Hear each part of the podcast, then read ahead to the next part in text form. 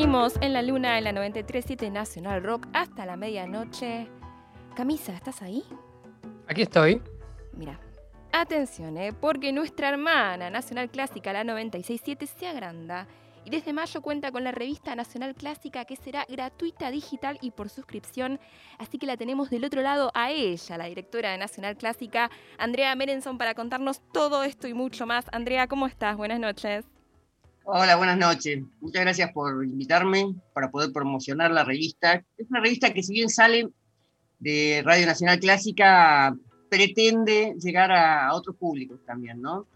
Eh, primero déjenme saludar a Miki Luzardi, amiga con la cual hemos, eh, hemos craneado algunos eh, proyectos conjuntos, ¿no? Coincidimos en una visión, tanto con Miki como con Mavi, de, mm, bueno, que hay, la música es buena o mala, no hay géneros mejores o peores. Y creo que nosotros como mm, desde, desde el género al que nos dedicamos, que es la música clásica y el jazz, tenemos también la necesidad y la responsabilidad de generar cruces de géneros. Porque fíjate que Piazzolla hoy es un músico clásico en el mundo, lo tocan todas las orquestas del planeta, y hace 50 años Piazzolla no podía tocar en ningún lado, le pegaban los tangueros, le pegaban los clásicos. Bueno, así es como se dan las, los grandes artistas cuando tienen una identidad propia. Hoy vos en el mundo, mira, yo toqué en Islandia, me acuerdo una vez y me preguntaron, un, un musicólogo, un cruce ahí, el director de la radio nacional islandesa lo chicanea al, mejor musicólogo de ayer y le dice, mira, ella viene de Argentina, ¿qué sabes de Argentina? Y el tipo dijo, Piazzolla ginastera me llamó la atención, esto fue hace 30 años, me llamó la atención, dije, wow, cómo Piazzolla logró instalarse en el mundo, como el referente, así como decís, Maradona, Dulce Leche y Piazzolla es argentino en el mundo, ¿no? Y mm, entonces, en esta, Piazzolla no hubiese surgido nunca, Piazzolla tiene formación académica, clásica. Piazzolla se fue a estudiar con Nadia Boulanger, que es una compositora, mm, bueno, fue, ¿no? Que era la, la, gran profesora en, París de, de, los académicos, de los que iban a estudiar composición en las nuevas, los nuevos lenguajes del momento, lo que era música contemporánea. Y Nadia Boulanger le dijo, cuando lo escuchó tocando su música, le dijo, mira, seguí con lo tuyo, no cambies, esto es muy original. Entonces, en estos cruces, así como se, ustedes vieron que mm, hubo varios videos que se generaron este año entre la orquesta del Teatro Colón y mm, músico de rock y, así, bueno, nosotros eh, estuvimos en, en, el Festival de Jujuy que hicimos con Gustavo Santablaya, y Gustavo tocó con orquestas, y yo creo que se van desdibujando en algún punto eh, los géneros eh, cuando se buscan producir nuevos lenguajes y cuando van surgiendo con mucha fuerza artistas con identidad propia. Y, las tres coincidimos en apostar a, bueno, generar, generar los, los, espacios donde estos cruces se puedan ir dando. Después la historia va a jugar, nosotros no somos quién para jugar, van a ir quedando así como Piazzolla hoy es un músico clásico y referente de Argentina en el mundo. Como te decía, hace 40 años no se mataban, no dejaban entrar a ningún lado. O sea. Claro. Y a los 60 años tocó en el Colón, me acuerdo que Pipi era chiquito y me dijo que él fue. Y el hijo le dijo, acordate bien de este día, que es cuando tu abuelo eh, se consagró, porque tocaba en el Colón. Desde la visión de un músico popular, ¿no?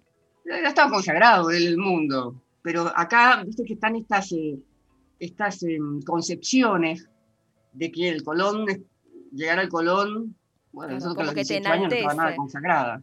Claro. Ese es nuestro medio, ¿no? es donde nosotros donde nosotros eh, trabajamos desde chiquitos, entre los 18 años en Colombia. Pero hoy, o sea, si sos un músico popular que no sos del, ambiente de la música clásica y tocas el Colón, ya tenés que tener un nombre. Y eso ahora, ahora que se, ahora ya está más eh, naturalizado, esto de que los, músicos con trayectoria populares toquen el Colón. Cuando yo entré el Colón no entraba un músico popular ni loco, ¿eh? Ni More, ni Salgán, ni Piazzolla. O sea, era, había mucha resistencia. El Colón estaba muy identificado, que en realidad lo dicen sus sus estatutos, ¿no? Es para la difusión de la música clásica. Pero en Estados Unidos, en el Carnegie Hall o en cualquiera de los grandes teatros, hay cruces todo el tiempo y tocan los grandes artistas de cualquier género.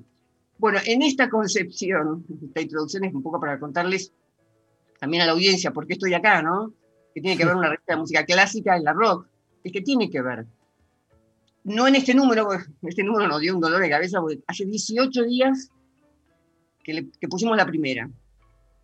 Mira, la idea de hacer una revista eh, con una imagen más moderna para llegar a captar el interés de las nuevas generaciones, porque viste que la música clásica está como muy identificada con la cosa antigua, los viejos. Sí, hasta elitista, innecesariamente. yo soy, yo vengo de familia humilde, mis abuelos eran obreros, mi padre sí tuvo educación, fue músico académico y yo tuve la suerte de poder ir a un colegio. No hablo cuatro idiomas, pero porque la vida me, me dio esa posibilidad, si conozco el mundo, pero por la música. Entonces, muchos de los músicos de Colón somos tipos que venimos de las bases, o sea, muchos son músicos que vienen de las bandas militares, fíjate, que fueron buenos, ambiciosos, que quisieron escalar y además, viste, traer Colón es como socialmente te, sube un escalón, ¿no? es un ascenso social también para todo el entorno familiar.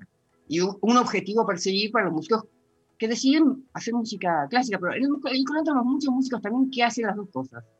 Tenemos muchos brases que han tocado, o sea, que han sido sesionistas, eh, trompetistas, eh, la, brass, percusión, y muchas cuerdas también, tenemos muchas cuerdas. En el Colón estaba Franchini, estuvo Agri, estuvo el Nuevo Suárez Paz. Los violinistas buenos, buenos que trabajan, bueno, Casalla, Javi Casalla eh, se fue de la, de la Sinfónica, tocó el Colón por supuesto, porque él decidió, pero muchos músicos encuentran en la música clásica una formación, además, obviamente la música clásica tiene una riqueza eh, importante para un músico que toca un instrumento de cuerda o un instrumento de viento, pero también el que tiene doble, el que también le gusta la música popular, hace las dos cosas, lo que le da la, le da la posibilidad la música profesional clásica es de vivir de esto con una cierta estabilidad, porque nosotros somos empleados municipales, tenemos un sueldo mensual, entonces nos da una tranquilidad. Javi, o sea, tocaba la Sinfónica Nacional, Casallo, ¿no? A él le gustaba la música, la música popular, pero eh, de familia de músicos, claro, tocar una sinfónica le daba esa... Me contaba la vez pasada que la mamá todavía le, dice, le decía, bueno, vos pudiste hacer una carrera solista. Me decía, pero yo que soy, toca con todo el mundo, solista, uno de los mejores músicos que tenemos. Me, hacía gracia esas eh, conversaciones familiares de quienes ven en la música académica, en la música clásica, en una sinfónica, una forma de vida, una seguridad también laboral, ¿no? Entonces, eh, la revista lo que pretende es comunicar eso. Por un lado, fíjate que otra característica que tiene es que va a salir con un disco mensual. Un, disco, la revista y el disco son producciones originales específicas que hacemos nosotros, que decidimos y que con una curaduría que hago yo, con esta concepción de que sea lo más amplia posible, que trate la temática de la música académica, sobre todo argentina. Los músicos argentinos académicos la estamos pasando mal.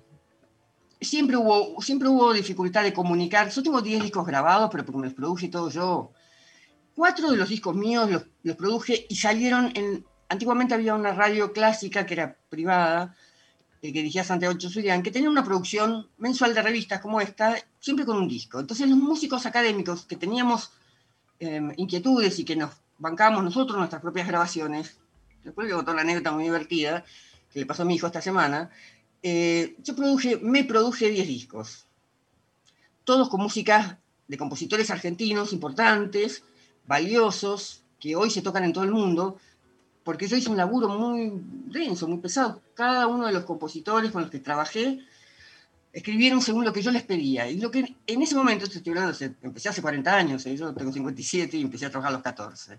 Yo quería, no había música, yo toco el fagot, no había música argentina para fagot, no había. Siempre tenías que tocar Mozart, Weber y la música europea muy valiosa, muy valiosa que la he hecho He tocado 77 conciertos en el mundo y siempre, tenía, siempre toqué dos conciertos. O sea, 50 minutos soplando. ¿Por qué? Porque llevaba una obra de un compositor argentino o latinoamericano y una obra tradicional de las que indican que vos sos bueno. Entonces siempre toqué Mozart o Weber o Hummel o Vivaldi y estrené una obra argentina o latinoamericana. Lo que significa 50 minutos soplando. ¿eh? sí. Pero, ¿y por qué lo hacía? Y quizás un poco para, para ese prejuicio que uno piensa que sí, bueno, para que no piensen que hago música argentina porque no soy buena, porque es mi salida laboral para... No, no, yo puedo tocar Mozart, Weber, a nivel internacional, y, y, grabé también en algún disco, metí Weber, que es la obra, la obra que se toma en todos los concursos, para demostrar que si yo toco música argentina, que es difícil, ¿eh? tengo obras que han escrito músicos re difíciles, es porque, porque es una decisión, es una decisión, una concepción, y porque es lo que hay que hacer también, y porque además, como dice el dicho, pinta tu aldea y pintarás el mundo. ¿Qué voy a ir? ¿A tocar Mozart y Weber a Europa? hay muchos que lo tocan y bien, yo la puedo tocar muy bien, pero ¿qué voy a ir a tocar yo a Europa? La tocaba para demostrar que, puedo, pero a mí lo que me interesaba y por lo que me contrataban o por lo que yo me producía estos cruces, estos conciertos, era por la música de identidad original, que es la que consta en mis 10 discos, y es la que a mí me llevó a ser vicepresidenta de la Asociación Internacional de Fagotistas y hacer lo que pude hacer en el camino de promocionar nuestra música para mi instrumento, que no había, que se generó en 30 años. Mi modelo fue un fagotista eh, francés que se, que se radicó en Brasil y que tenía una cantidad de música brasileña para fagot y que no era música clásica, era música brasileña. Era fantástico la producción y cuando yo lo conocí tenía 20 y estudié con él. Ese fue mi modelo. Mi modelo de vida y mi modelo de producción. Entonces, en esta revista, fíjate que nosotros, el primer disco es un disco de percusión. De ahí les mandé unos, un poquito de música para que vean después. Este, este disco lo produjo Marina Calzado Linaje, que es una de las conductoras de uno de los programas que tenemos que se llama Con Bombos y Platillos. Tiene varias, varias eh, cosas interesantes. Por un lado, es una mujer percusionista. No sé, si, no sé cómo será, bueno, bueno, Miki es bajista, ya tenemos bateristas, ¿no? En el rock también, pero convengamos que no ha sido tradicionalmente, no han sido espacios donde las mujeres pudieran desarrollarse con cierta naturalidad, o sea, estamos hablando de 40 años atrás. Sí, por supuesto, aún el día de hoy son espacios donde todavía cuesta ver a la mujer en ese rol. Y hay que pelearla, ¿no? Pero ya hay, ah, también, hay, también hay legislación que ayuda también para, para, para los grupos de mujeres conseguir espacios en los escenarios. Todo eso fue un proceso. Pero para, cuando yo empecé, tenía, yo, trabajo yo empecé a los 14 a trabajar profesionalmente y entré con los 19. O sea que tengo 57, imagínate, casi 40 años. En esa época, a mí siempre me gustó mucho la música popular. De hecho, buscando grabaciones, ahora tuve un grupo de tango y tuve un grupo de jazz, eh, hot jazz, Dixieland, con el fagot, he hecho folclore, tengo un disco grabado, tengo música de folclore, el último, que dije, bueno, basta, no quiero hacer más música contemporánea, quiero que el verdulero escuche una samba, una chacarera y diga, uy, qué lindo. Entonces, llega un punto donde está, viste, ya, no tengo que demostrar nada, tengo 10 discos grabados, el último puedo hacerlo de lo que quiera. Decir que ahora no estoy tocando, Lito Vitali me, me invitó a, hacer un, y yo iba a hacer una música folclórica, pero a estudiar ahora con todo este barro que tenemos, esto fue no, nosotros tenemos los 70 programas de la radio nuestra producidos desde las casas de, las, de los conductores. Todos estamos, todos estamos trabajando en, en virtual, o sea, estamos grabando y, cargando con una dinámica, porque tenemos 72 horas antes de recibir. Todo el mundo tiene un cronograma, tiene, que, tiene un deadline para, para que llegue su programa, su contenido, a un productor que lo escucha, que ve en qué nivel está y se lo manda a Rosato, que es el que termina de ensamblarlo y les pedimos que lo manden lo más ensamblado posible para, pues son muchos programas. Hay programas que vienen casi cerrados, ¿viste? O sea, de tipos que son músicos del Colón, que tuvieron que aprender, o sea, y, pero todos en sus casas. Toda esta dinámica de, de producción, bueno, no ha sido fácil. Y cuando empecé, empecé a principio de año empezamos a volver, dijimos tres días y debemos volver adentro. Entonces, esta idea de la revista y con el disco, basada en esa, en esa revista y, producción discográfica, en la cual yo te estoy contando, que, tenía, que dirigía Santiago Chosurian, y en la que trabajaba Germán Serain, que hoy está como conductor en nuestra radio, le dio a muchos de nosotros, nos dio a muchos de nosotros una motivación. Entonces, ¿nosotros qué hacíamos? Nosotros nos bancábamos la grabación, le llevábamos el máster a Clásica, ellos hacían las, las duplicaciones, invertían en las duplicaciones y grababan con la, tirada de una revista que tenía como 10.000 eh, suscriptores. La ventaja que tenemos hoy es que, y nos daba a nosotros los artistas, 300, 500, entonces cada uno arreglaba, depende del interés. Entonces con un disco con Paquito Rivera también, con la revista. Cuatro discos. El Cuarteto de Cuerda Buenos Aires, que ganó un, premio Grammy con Paquito Rivera, sacó un disco con la revista también. O sea, porque no había ni si hay sellos comerciales que se dediquen a la música académica, clásica, argentina. Entonces, eh, es, una necesidad eh, que se, se, cubrió un poquito en esa época. Y se dice, bueno, ahora cuando el primer año fue acomodarse a la gestión, incorporamos todos los programas que estaban faltando. Nosotros tenemos muy buena base en, clásica de, contenidos, de, conductores muy prestigiosos, muy buenos, pero estaba medio eh, dirigida a, un, público más conservador. Le faltaba, había invitados. Eh, cuando empecé a hablar con todos, le dije, bueno muchachos, ¿qué, ¿qué puedo hacer? ¿En qué les puedo ayudar? Cada uno, yo no me meto en el contenido del programa, jamás me meto, jamás, ni, ni si invitan a alguien que me guste o no me guste, o si alguien que, yo no invitaría. He escuchado programas donde hay gente que yo no hubiese invitado, pero nadie lo sabe. Nadie sabe a quién me gusta o no me gusta. O sea, cada uno es dueño de invitar. En la radio nuestra tiene que estar todo el mundo, todo el mundo. Y también tiene que generar cruces, y también tiene que generar la posibilidad de que las mujeres tengan un espacio Mirá, es terrible. Ah, hicimos un simposio de directoras el año pasado. ¿Saben los datos, los números que saltaron? Que yo que ya sabía, me, impresionó, fue, un fue una bofetada. En el mundo se programan hoy 5% de directoras de orquesta en las programaciones de, todas las orquestas oficiales del mundo. 5% de directoras, o sea, de cada 95 directores hay 5 mujeres. Y hay buenas ahora. ¿eh? Yo en 40 años me dijeron cuatro mujeres en el Colón, cuatro. ¿Y cuántas obras de mujeres toqué en 40 años? Cuatro. Sí, está todo dicho. entonces, ¿qué te dicen muchas veces? ¿Y si no hay? no hay, ¿cómo no hay? No hay porque las mujeres van, llevan, llevan, piden. A la tercera vez que nadie te da bola, no, no va más, no piden más. Es una forma de, decir, mira, te voy a programar, no venga más, no jodas.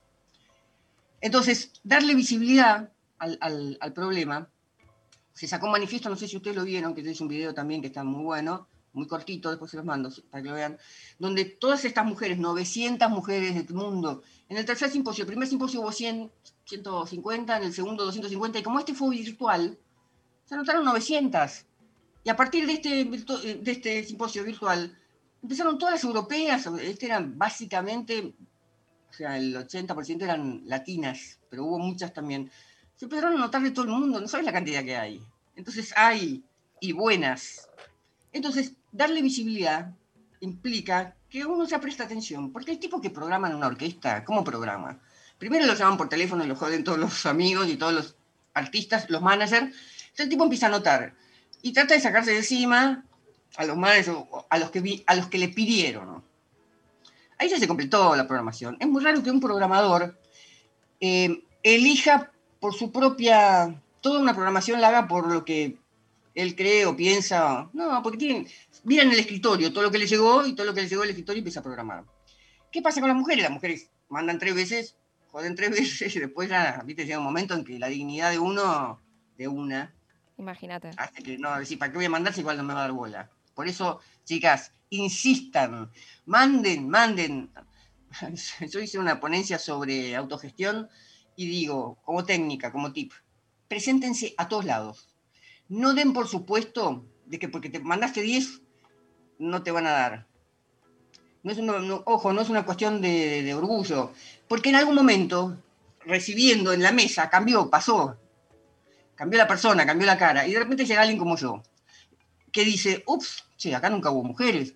Empecemos con las mujeres. ¿Qué hay sobre la mesa? ¿Qué hay en el escritorio? ¿Qué hay de pedidos? Y los pedidos son los que llegan cada año. Así que como rutina, ¿eh? Como rutina, las managers, o sea, preséntense a todos lados, porque nunca se sabe.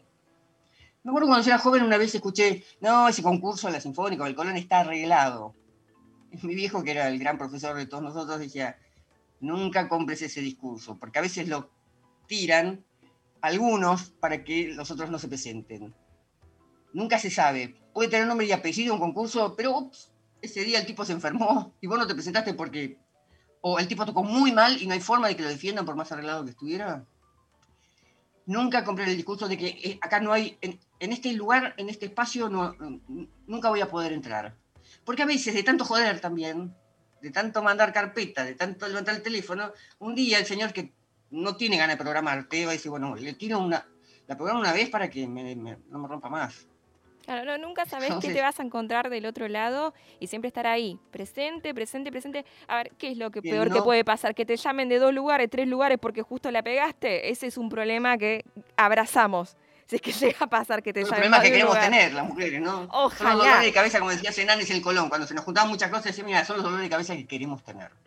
¿Quién es, una época, es una época muy interesante esta y es una época que es, eh, es un cambio cultural que, insisto, no es contra los varones porque es muy peligroso también está el discurso feminista, yo me he vuelto una feminista, eh, porque ahí hay, algunos resistentes, algunos muchachos o señores resistentes que dicen, ah, bueno, ¿viste? necesitan cualquier excusa para, para correrte. No es contra los varones. El mismo Papa lo dice. Yo no soy católica, pero hay un documental muy bueno del Papa. El Papa termina el documental que le hicieron en televisión diciendo lo mismo que dicen en Naciones Unidas. El planeta no tiene salvación si no se suma la mirada femenina que viene a complementar, no viene a correr. O sea, está bien, hay, un espacio, hay competencias. Por supuesto, si los varones tienen todos los espacios laborales, eh, los mediocres entran. Si los espacios laborales se van, los mediocres quedan afuera y entran las. Bueno, compitamos en buena ley. Los, varones no van a perder espacios por, por, porque haya justicia. Y además, yo les digo siempre, siempre cuando hay un problema con una cuestión de género, pónganle a, una, por ejemplo, el problema este de las compositoras. Cuando uno lo habla así en genérico, 2% de compositoras en el mundo. Pues sí, bueno, es una estadística. Ponele la cara de tu hija, ponele la cara de tu hermana o de tu madre a esa compositora que se pasó toda la vida escribiendo y nunca le van a, nunca le, nunca le tocaron nada. Y una mujer que no se desarrolla, que, no, que está silenciada, que empieza a, está resentida y dolida y sufrida y nunca, no va a dar amor. Nosotros necesitamos que el mundo, todo el mundo esté bien.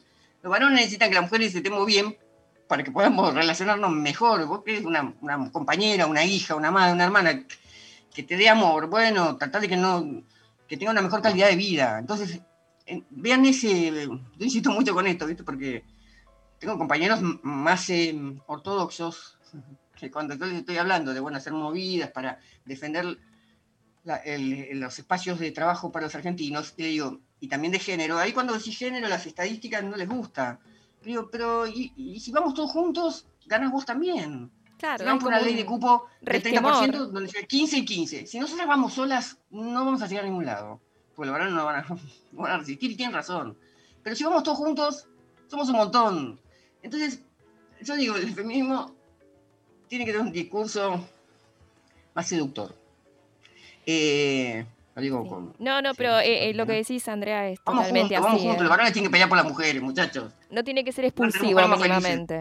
No tiene que ser expulsivo por, por esto que comentás, porque es algo que la verdad que nos conviene a todos realmente, por, por donde yo tengo, Yo tengo, tengo en mi equipo tipos que son súper feministas, en el sentido de que estamos trabajando nosotros por espacios de la mujer. Este disco, por ejemplo, ¿por qué arranco con este disco? Primero porque Marina Calzado levantó el guante hace 18 días. Ella tenía el proyecto, pero lo tuvo que hacer en 18 días. Y se sentía mal, tiene dos hijas, está sola, se acuesta a las 2 de la mañana, se levanta a las 6.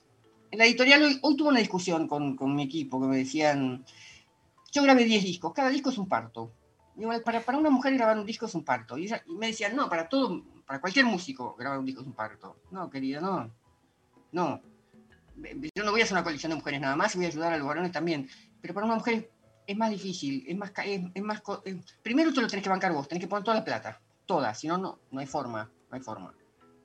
Todos los ahorros de, de, tu vida, pues dejar toda la plata, Vos querés un disco, lo tenés que bancar. Sí. Tenés que bancar vos primero, y tenés que hasta pagarle a los músicos. Eh, si no son tus músicos de tu, de tu grupo. Segundo, tenés que, tenés que igual ocuparte de los pibes. Y, y difícil, y, las que no tienen. yo tuve mucha suerte, tuve un compañero de, de Fierro, que era músico también, él tenía 25 años más que yo, y entonces eh, él estaba, con él ganamos el Grammy con Paquito Rivera, el cuarteto de colaboraciones, era el solista de chelo de la Filarmónica, que murió hace 5 o 6 años, pero él veía todas mis locuras y él me acompañaba mucho. Yo ocupaba de los pibes, después cuando yo tenía que seleccionar las tomas, músico, buen músico, hasta hacía arreglos, tuve mucho acompañamiento. Pero hoy ya no lo tengo a él y todo me cuesta el doble. Y me doy cuenta de cosas que antes no, porque yo tengo una situación privilegiada. Entonces, para una mujer es más complicado. O sea, eh, cosas que pasan cuando tengo un cartel en mi computadora que dice clavo que saca su cabeza recibe un martillazo. Y hay que saberlo. Viene el combo viene así, chicas. Donde ven que vos creen que sos feliz y no ven todo el sacrificio que estás haciendo y el desgaste, te pegan un clavo porque te quieren. Muchos, no hablo de varones, hablo de en general el medio del ambiente, en el nuestro. Alguien que hace cosas a, de más, más cosas de las que. O sea, estamos seteados para ir a la orquesta, tocar en la orquesta, bien, tener ese prestigio, cobrar el sueldo y irnos a casa. el que hace discos, el que viaja al exterior, el que organiza, ¿verdad? y ya viene a desestabilizar, porque piensan que uno labura para joder a los demás. Yo laburo para producir cosas para mejorar la vida de los demás, no para exponer a nadie que no lo hace. Cada uno es como es, todos somos valiosos, muy valiosos, todos somos personas únicas en el planeta. Pero bueno, yo tengo una naturaleza así, la mía, y ¿por qué tengo que no puedo yo tengo que hacer lo que tengo que hacer, vengo seteada y es mi destino y si tengo todos los discos que grabé no los grabé para joder a nadie ni para demostrar que otros no lo hacen. Grabé para que los próximas, amén de lo que, grabé, que grabé porque quería, porque necesitaba yo, era mi necesidad artística, creativa, para que las próximas sepan que se pueden grabar discos. Marina Calzado está influida por mi trabajo. Entonces cuando Marina, cuando decidimos hacer el disco ahora, el programa de Marina Calzado, de Bombos y Platillos, que está teniendo un éxito bárbaro en Clásica, entró este año. No había programas de percusión. Y Marina invitó percusionistas de muchos, de otros géneros, o sea, ella habla de la percusión. Por supuesto, mucho académico, pero han venido folcloristas, tangueros, rockeros. Fíjate que yo te mandé ahí un tema, porque hoy le pregunté, che, Marina, mira, me van a hacer una nota en la rock. ¿Cuál de tus temas, que eso me imaginaba, puede, puede ser, digamos, eh, al oído de los pibes que escuchan, de los oyentes, afín y, ahí me pasó uno de los temas, me dice, mira, para, el minuto 20, el minuto 30, fíjate que ahí el, tratamiento, la percusión, pues la percusión tiene un, una... Mm, tiene, los límites están medio dibujados, se usa mucho con otros géneros, o sea, la percusión y, y el rock, sea, mm, el disco de ella tiene tratamiento, pues ella usa mucho, eh, casi te diría un set de batería, pero en, instrumentos usa platillos, usa bombos, usa hi-hat, eh, instrumentos que en, la música popular son una batería, pero en la, música académica son sueltos. Es como un, casi un set de batería. Entonces esto te da una riqueza y después cómo lo utilizas al trabajar con muchos compositores argentinos. Todo el disco de Marina es argentino. Al trabajar con todos compositores diferentes. Fíjate que mm, Guillo Spell, uno de los temas más lindos que hay es de Guillo Spell. Guillo es un tipo que tiene formación y tiene una identidad argentina que te aparece el rock, te aparece la música contemporánea, te aparece el folclore, o sea, Guillo es una mezcla un combo de todo eso. Tiene identidad. Uno de los temas es de Guillo. Entonces, el disco este está pensado, uno, porque es una mujer que le ha costado mucho hacer este disco y que además levantó el guante. Yo le confirmé hace 18 días, porque no sabíamos, o sea, se iba a grabar en la radio, se grababa en el auditorio. El proyecto es así, todo el año, que en algún momento esto se va a abrir y vamos a, a retomar. Todos los miércoles va a haber un concierto, iba a ser en streaming, sin público, en la primera etapa, donde grabamos el último miércoles el disco del mes. Ahora, este miércoles de 28 de abril ya no pudo ser. Salió corriendo, buscó un estudio, hizo la producción en un estudio, terminamos de masterizar ayer a la noche y la revista, también hace 18 días arrancamos, nos pusieron un diseñador, a todos nuestros... La revista es una revista que va a mostrar cómo trabajamos en Radio Nacional. Y ahí van a estar invitados también las otras emisoras de tango. O sea, siempre hay una nota que sale de alguna emisora. En esta, la primera nota es de Niguazú, de la radio el Radio 19, se hizo en Iguazú, y habla de una producción de la naturaleza sinfónica de Tarrago Ross. Ahí ya tenés dos cruces. Tenés Iguazú, mostramos qué está haciendo la radio Iguazú, siempre desde una radio. En algún momento vamos a invitar a a la, a, la rock. Vamos a estar ahí rockeando un poco en la clásica. Una nota donde algún rockero hable de algo que ha hecho con una sinfónica. Ahora hay muchos clubes, ahora ¿viste? es mucho más eh, común. ¿Te acordás cuando Cerati estuvo en el, en el Colón con una sinfónica? Bueno, eso es, Los episodios sinfónicos. El histórico y el clásico, ¿viste? Los sinfónicos, ya en los años 60 viene a vivir. Entonces, em, lo que no significa que dejamos de, de presentar Vivaldi, Mozart, Schubert, Tchaikovsky, Stravinsky, que es lo que a nosotros nos convoca y nuestro público de ahí. Pero público que cada tanto escuche otros, otras cosas también abre un poco la cabeza, ¿viste? Creo que a todos nos sirve. Andrea, ¿cómo la gente se puede anotar, se puede suscribir a esta revista de la Radio Clásica? Se suscribe, bueno, es de distribución gratuita, importante esto. Un mail. Entran a la, página de, la radio, hay un mail. Es muy, fácil, muy simple y muy rápido. Entonces, eh, hay una promo también que está dando vuelta ahí que Martín hizo con las direcciones. Eh, pero entran a la, online, viste, a la página de de la Radio Nacional, de Radio Nacional, Clásica. Exactamente. Ponen, escriben su mail y, van a recibir la revista. Eh, si alguien se, eh, escucha esto, le pasaron, que no sé, el 15, el 20, por supuesto lo vamos a mandar siempre a principio de mes, eh, pero siempre vamos a mandar las anteriores también. Porque puede pasar, viste, también van a estar, van a estar colgadas, pero, mm, pero puede pasar que, bueno, te enteraste el día 10, anotate igual, anotate el 20, anotate cualquier momento.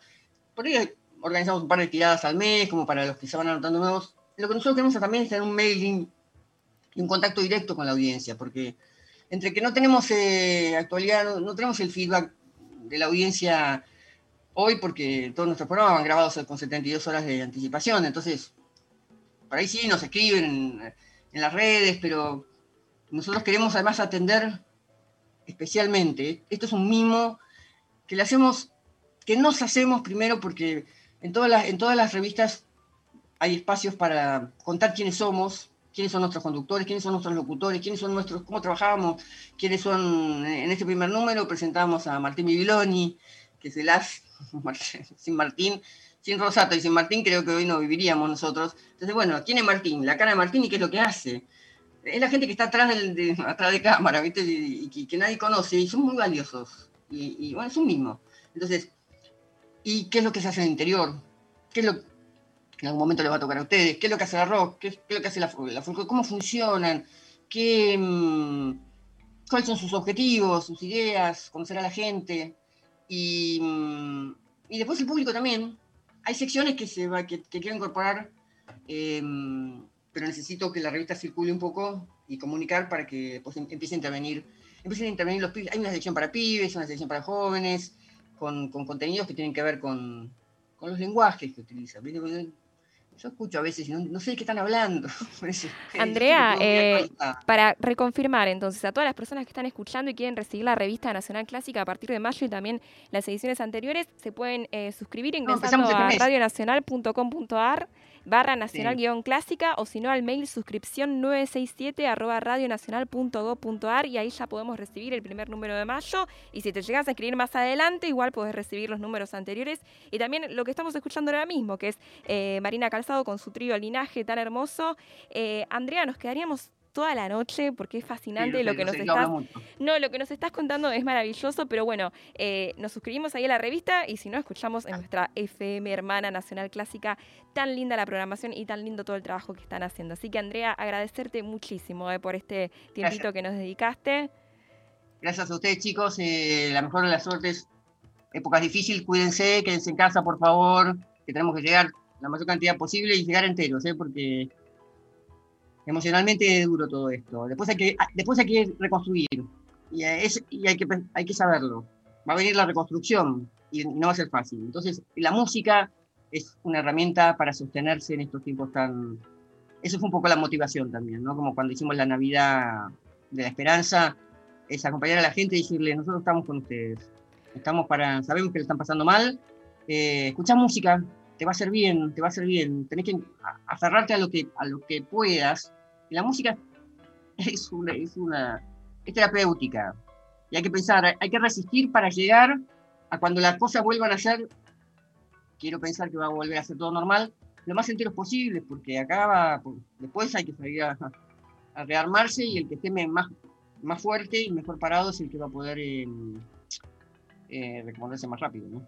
Fundamental, fundamental la música en estos días, como la que vamos a escuchar a continuación. Eh, Andrea, si te parece, la escuchamos a ella, Marina Calzado Linash Trío, con Tierra de Pioneros.